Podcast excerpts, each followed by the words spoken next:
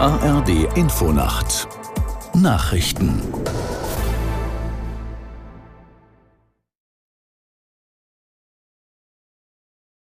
Heute Hunderttausende Menschen gegen Rechtsextremismus auf die Straße gegangen. In Berlin beteiligten sich etwa 100.000 Menschen an einer Kundgebung. Aus der Nachrichtenredaktion Christoph Johansen. Die Menschen waren seit dem Nachmittag ins Regierungsviertel geströmt und es waren deutlich mehr als von den Veranstaltern vorhergesagt.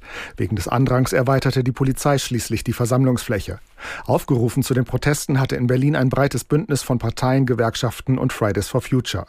Auch in München gingen etwa 100.000 Menschen auf die Straße.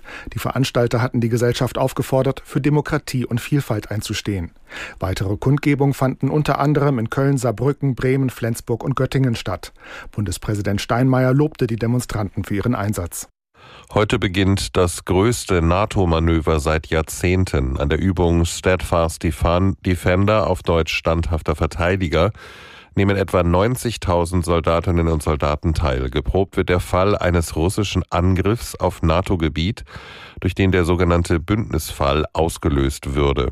Laut NATO üben Truppen aus allen 31 Mitgliedstaaten sowie des Anwärters Schweden.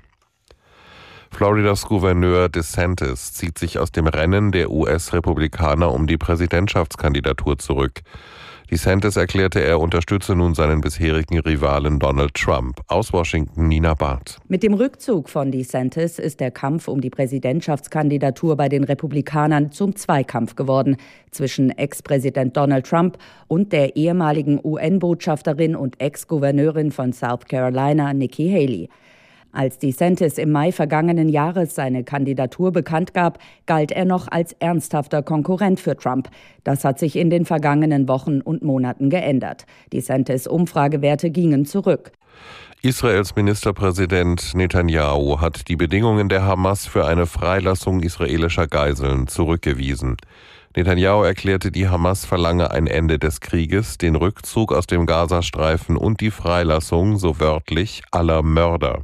Wenn er das akzeptiere, seien israelische Soldaten umsonst gestorben und die Sicherheit der Bürger könne nicht mehr garantiert werden.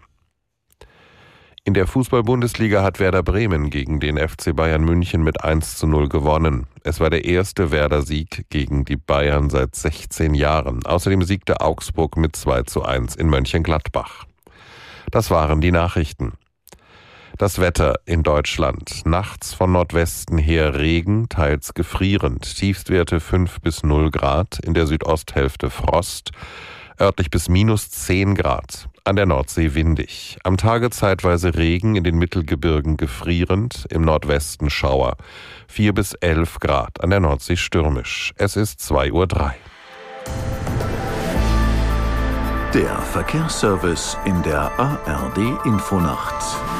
Und der startet mit einer Unwetterwarnung. Im Oberharz treten oberhalb von 1000 Metern orkanartige Böen von bis zu 160 km/h auf.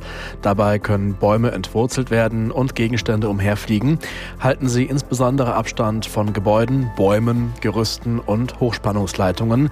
Sichern Sie Gegenstände im Freien und vermeiden Sie möglichst den Aufenthalt im Freien. Die A1 Dortmund Richtung Köln ist zwischen dem Kreuz Leverkusen und Köln-Niel wegen Bauarbeiten bis zum 4. Februar in beiden Richtungen gesperrt. Deshalb ist auch die A59 zwischen dem Dreieck Monheim und dem Kreuz Leverkusen West in beiden Richtungen gesperrt. Die A7 Flensburg-Hamburg ist zwischen Bader und dem Dreieck Bordesholm wegen Bauarbeiten noch bis 5 in beiden Richtungen gesperrt. Und Vorsicht, in Teilen des Landkreises Göttingen müssen Sie mit Schneeverwehungen rechnen. Gute Fahrt.